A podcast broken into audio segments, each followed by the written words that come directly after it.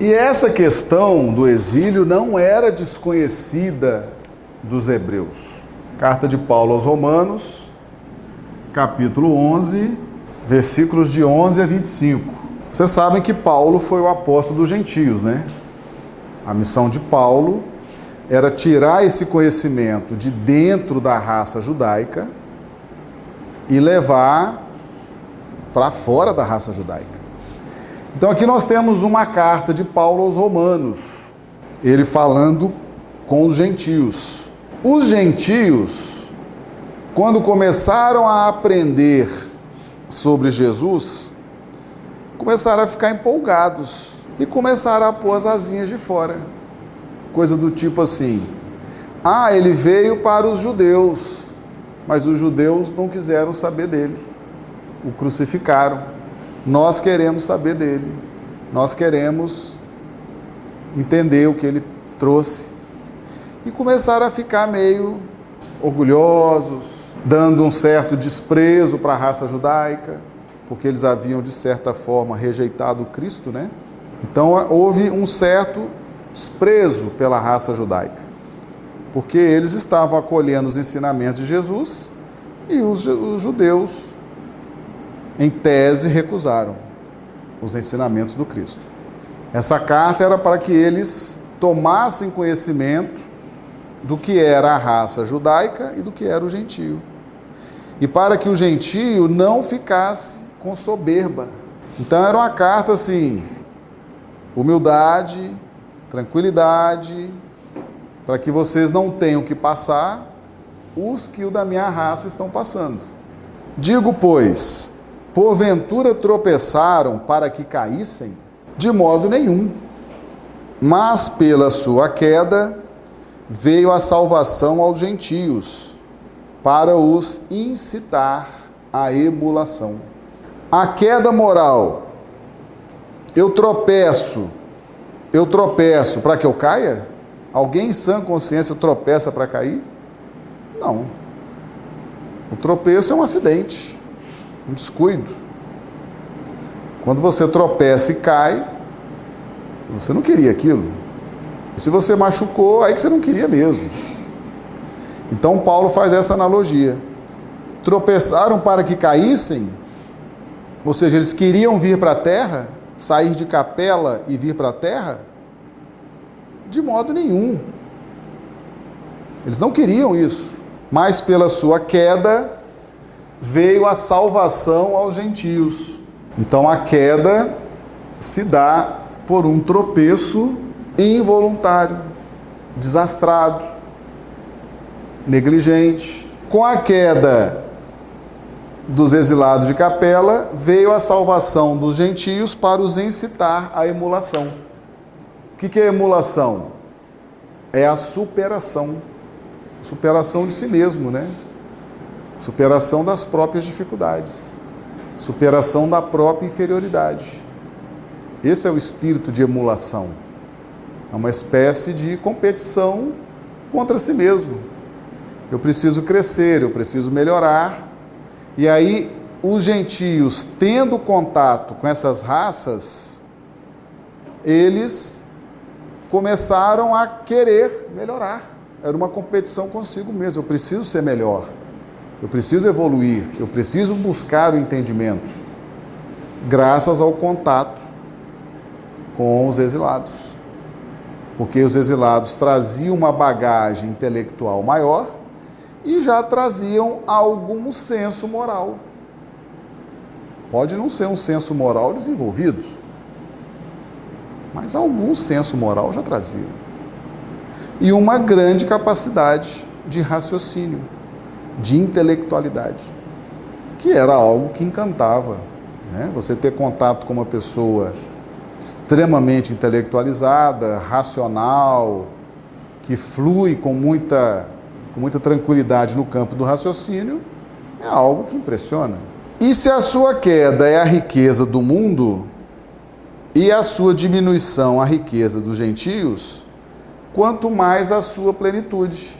Se com a queda o mundo se enriqueceu e com a diminuição os gentios se enriqueceram, Imagina quando os da minha raça se redimirem.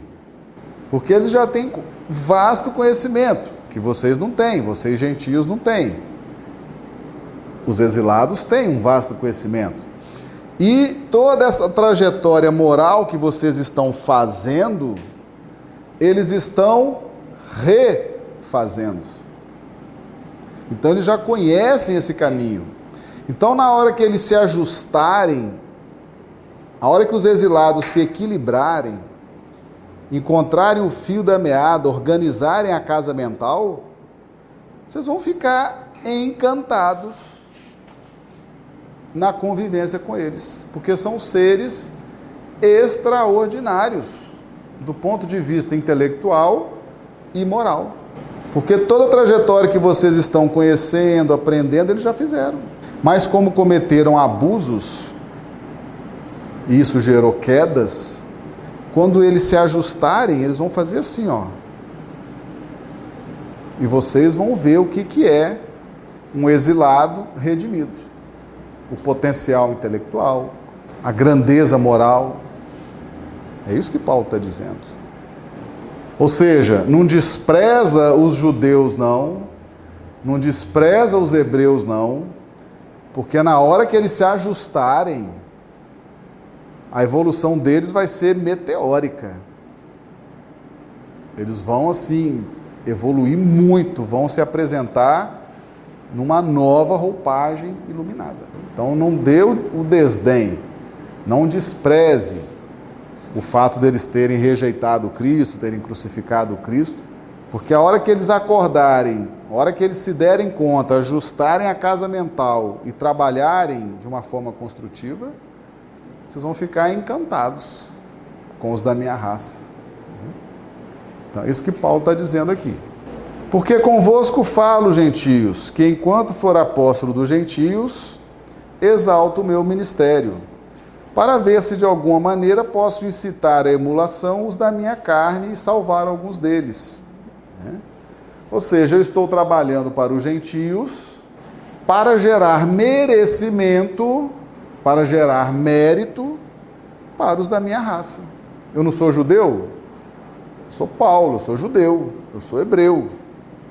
E eu estou trazendo para vocês um conhecimento que é privativo nosso, exclusivo nosso. Então, ao fazer isso, não é um tipo de caridade? Ensinar não é uma caridade? Uma caridade, é um tipo de caridade. Então, ao fazer isso, eu quero que os da minha raça recebam mérito. Paulo não estava preocupado com o mérito pessoal, mas com o mérito da raça. Porque tudo que ele sabia vinha de onde? Da raça dele, dos judeus. É lá que ele estudou tudo aquilo que ele estava agora ensinando para os gentios. Então era justo que o mérito fosse dos judeus. Percebeu como que Paulo não tinha vaidade? Muito interessante essa questão de Paulo, ele não tinha nada de vaidade. Porque se a sua rejeição é a reconciliação do mundo, qual será a sua admissão se não a vida dentre os mortos? E se as premissas são santas, também a maço é. Se a raiz é santa, também os ramos o são. Os judeus, os exilados, já tinham recebido a mensagem do Cristo lá de Capela. Então, aquele ensinamento, o Evangelho, aquilo que Jesus trouxe, para eles não era novidade, porque eles já tinham visto aquilo lá em Capela. O Cristo de Capela, o governador de Capela, eles já tinham tido contato com aquele tipo de ensinamento. Então, se a raiz é santa, se o conhecimento que eles têm é santo, os galhos também são santos. Ou seja, eles já têm o germe os primórdios, o início do processo de regeneração, que vai caminhando para a angelitude. O que caracteriza a queda? A queda se caracteriza quando você tem conhecimentos morais, você sabe, por exemplo, você tem que perdoar 70 vezes, 7 vezes. Você sabe disso? Já tem séculos que nós estamos ouvindo isso, não tem? Aí você fala assim: ah, mas eu não perdoo. Me peça tudo, menos perdoar. Você sabe que tem que perdoar, mas estabelece para si: eu não perdoo. Você cria um conflito com a sua consciência. Isso gera queda moral, porque você já tem esse tipo de conhecimento. É um conhecimento moral. Faça ao outro o que você gostaria que fosse feito a você. Nós estamos ouvindo isso há séculos, não estamos? Mas aí eu só faço ao outro, ou faço ao outro, muitas coisas que eu não quero que seja feita a mim. Não há um conflito consciencial? Não é um conflito? Queda. Mas eu tenho conhecimento. Eu já naveguei por aquele conhecimento. Eu só não consegui vivenciá-lo. Então, o caído, ele traz esse conhecimento e traz alguma vivência que não é suficiente. Então, isso que Paulo está dizendo. Se a raiz é santa, se o conhecimento do Evangelho é santo, se as primícias são santas, se os valores são santos, se o ensinamento do Evangelho é santo, a massa também o é. Ou seja, todos os exilados vêm numa condição diferente. Se a raiz é santa, também os ramos o são. Aí ele prossegue. E se alguns dos ramos foram quebrados, e tu, sendo zambujeiro, foste enxertado em lugar deles, é feito participante da raiz e da seiva da oliveira. Se a raiz é santa, os galhos também são. Então todos receberam o ensinamento do Evangelho. Alguns desses galhos foram quebrados, os exilados. Foram retirados. Aqui ele fala zambujeiro. Zambujeiro é oliveira brava, aquele que não dá fruto. Então ele faz uma analogia com a oliveira. Oliveira é, produz fruto, o zambujeiro é oliveira brava, não produz fruto. Então, se alguns ramos foram quebrados, lá de capela, alguns foram quebrados e foram trazidos para a terra, né? Aí ele fala aqui: E tu, sendo zambujeiro, foste enxertado em lugar deles e feito participante da raiz e da seiva da oliveira. Então esses galhos foram trazidos para cá. Como esses galhos foram trazidos para cá, o que, que aconteceu? Jesus veio por conta desses galhos quebrados, não foi? Não são os caídos? Jesus não prometeu que viria por causa deles? Então Jesus veio por causa de quem? Dos galhos quebrados que foram tirados da oliveira, lá de capela, e trazidos para a terra. Então Jesus veio para ajudá-los. E eles, gentios, que são zambujeiro, oliveira brava, que não produz fruto, foram enxertados na cultura do povo hebreu. O menos bom sendo enxertado no mais bom. É o processo inverso da enxertia. Porque na enxertia você pega o mais bom, enxerta no menos bom, e o menos bom assimila as características do mais bom. No caso do exílio, como Jesus veio por causa dos capelinos, os gentios estavam sendo enxertados nessa oliveira. O menos bom sendo enxertado no mais bom. Entendeu o processo inverso da enxertia? Aí ele fala aqui, aqui ele adverte. Não te glories contra os ramos, e se contra eles te gloriares, não és tu que sustentas a raiz, mas a raiz a ti. Aqui ele fala: não despreze esses ramos que foram quebrados. É, não te glories contra os ramos. Eu sou melhor do que você. Você rejeitou o Cristo. Você crucificou o Cristo. E eu estou aceitando o Cristo. Não te glories contra os ramos. E se contra eles te gloriares, não és tu que sustentas a raiz, mas a raiz é ti. Ou seja, eu estou entrando numa filosofia que é para eles. Essa filosofia do Cristo é específica para eles. Então eu estou me enxertando neles e estou sendo sustentado pelo Cristo que veio por causa deles. Estou sendo beneficiado.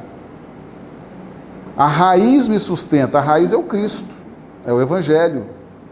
O que te sustenta não é você, não é o seu mérito, não é o seu conhecimento, porque conhecimento você não tem, gentil. Vivência você não tem, gentil. Mas você está sendo sustentado pela raiz, pelo Cristo. Dirás, pois, os ramos foram quebrados para que eu fosse enxertado. Pela sua incredulidade foram quebrados. E tu, estás em pé pela fé. Olha aí a questão da fé, que a gente está sempre trazendo aqui na nossa casa.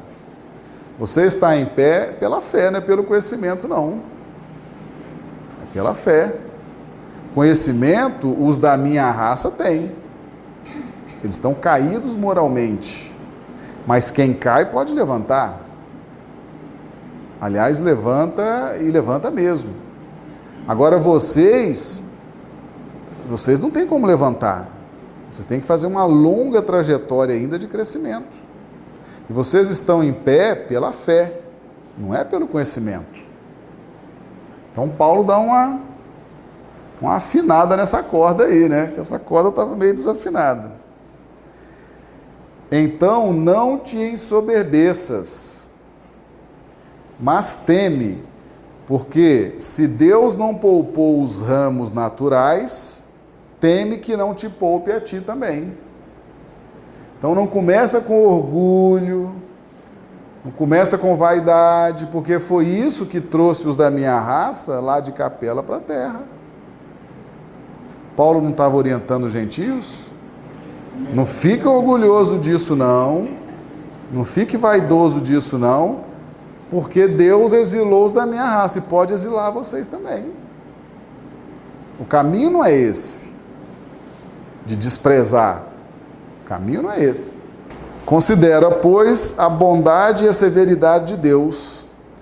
Para com os que caíram, severidade, mas para contigo, benignidade se permaneceres na sua benignidade.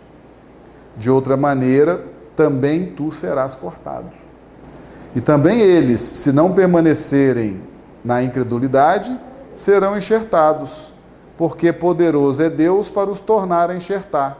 O que ele está dizendo aqui? Se os da minha raça tiverem credulidade, acreditarem no que Jesus ensinou, observarem o que Jesus ensinou, Deus é poderoso para levá-los de volta para a capela. Aí retorna para o planeta de origem. Porque se tu foste cortado do natural zambujeiro e contra a natureza enxertado na boa oliveira, o evangelho veio para os exilados. Paulo estava pegando os gentios e enxertando nessa árvore. Porque se tu foste cortado do natural zambujeiro e contra a natureza enxertado na boa oliveira, quanto mais esses que são naturais serão enxertados na sua própria oliveira. Então havia uma diferença substancial das raças. Ou seja, os judeus, os exilados de um modo geral, não eram iguais os gentios. A diferença era muito grande. Você já tem aquele caminho feito. Você corrigiu o abuso, se organizou.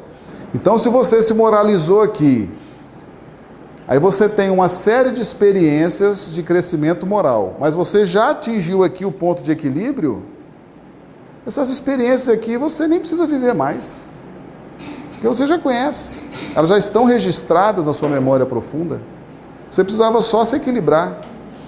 Aí você já pode ser levado de volta. Você não tem que seguir o percurso que o gentio vai percorrer ao longo dos séculos, dos milênios. Quando o exilado se organiza, se redime, organiza sua casa mental, ele pode ser levado de volta. Porque aquelas experiências que vão servir para o, para o despertamento moral, ele já vivenciou e já despertou. O problema dele não é o despertamento moral, é vivenciar. Deus não, não, não trabalha com perda de tempo. Se você já atingiu a meta que precisava, retorna, retorna e vai continuar a sua evolução. Porque não quero, irmãos, que ignoreis este segredo, para que não presumais de vós mesmos, que o endurecimento veio em parte sobre Israel, até que a plenitude dos gentios haja entrado a severidade, as dificuldades de Israel era para a redenção daquele povo, para a vivência das virtudes morais. Enquanto eles estavam aprendendo a viver as virtudes morais, os gentios foram sendo enxertados. Foram sendo enxertados naquela cultura, naqueles conhecimentos, naquelas ideias. Aí, na medida que eles foram se redimindo, a cultura já estava difundida entre os gentios. Nós já vimos isso no Evangelho segundo o Espiritismo. As raças precisam se misturar, se mesclar, para que haja evolução moral e física. Porque pelas provas e expiações dos exilados, os gentios tiveram uma aceleração no processo de evolução intelectual. E fora o fato de que o exilado ele veio com sérias dificuldades morais, mas não intelectuais. Vamos supor que aquele, aquele espírito tenha vastos conhecimentos no campo da medicina, ou do direito, ou de governo, ou de organização ou de artes, ele vai contribuir para a organização social. Lembra que lá no livro de Gênesis diz que Adão deu nome às coisas? Dar nome às coisas significa organizar. Porque quando as coisas têm nome, elas se organizam. Você organiza o pensamento. Você passa a identificar a coisa com o nome a coisa, o nome e a finalidade. A coisa, o nome e o objetivo daquela coisa. Isso organiza os pensamentos. Isso dá uma sequência lógica nos pensamentos. Então, os exilados, eles promovem essa organização, esse avanço social. Isso não ajuda a evolução? Proporciona uma possibilidade de avanço muito grande. Então, o intelecto, a ciência, a organização social facilita muito a nossa evolução. Então, os exilados prestaram um grande serviço na organização social do planeta, em várias áreas. Imagine os hebreus, o quanto é importante hoje a cultura judaico-cristã se espalhando pelo mundo tinha que ter uma fé muito forte, não tinha para lutar contra o politeísmo, os povos bárbaros, o materialismo. A força, a fé dos judeus era algo impressionante. E depois somou-se a cultura cristã. Olha o progresso. Nós hoje estamos estudando doutrina espírita, nos valendo da cultura judaico-cristã. É um progresso ou não é? É. Então você tem dois processos. O mais bom se enxerta no menos bom, do ponto de vista intelectual, racional. Mas por que, que ele passou por esse processo de enxertia? Porque há uma proximidade dos aspectos morais. Então eles foram enxertados aqui com um vasto conhecimento, mas a moralidade dos exilados era muito próxima da moralidade dos autóctones, daqueles que faziam a sua evolução no planeta. Então ali haveria possibilidade de ensinar e de aprender. Ensinar e aprender. E aí quando veio Cristo, aí foi uma luz, né? Viram uma grande luz. Que Cristo veio trazer essencialmente os aspectos morais da evolução. Então, esse é o princípio do exílio. E isso não era desconhecido do povo judeu. O povo de Israel estudava isso. E Paulo, que foi preparado para ser sumo sacerdote, Paulo recebeu uma educação diferenciada. Paulo foi preparado para ser um grande líder do povo judeu. Então ele tinha conhecimentos muito acima da média. E ele tinha conhecimento disso, tanto que ele trouxe. Ele narrou o processo do exílio, a finalidade do exílio, as consequências do exílio, narrou na carta aos Romanos, capítulo 11, do versículo 11 ao 25. Então não é um assunto novo, não é um assunto que surgiu agora, não é uma invenção da doutrina espírita. É um assunto que já é estudado, analisado pelas grandes culturas do passado. E a doutrina espírita veio trazer numa linguagem bem mais acessível, bem mais compreensível. Então o exílio tem essa finalidade. O ajustamento, ou seja, a vivência do que já se conhece dos aspectos morais da evolução. Quando você consegue vivenciar aquilo, você se ajustou. Não há mais porquê os espinhos do exílio. Se ajustou. E ele fala ali: Deus que os exilou tem poder para os levar de volta.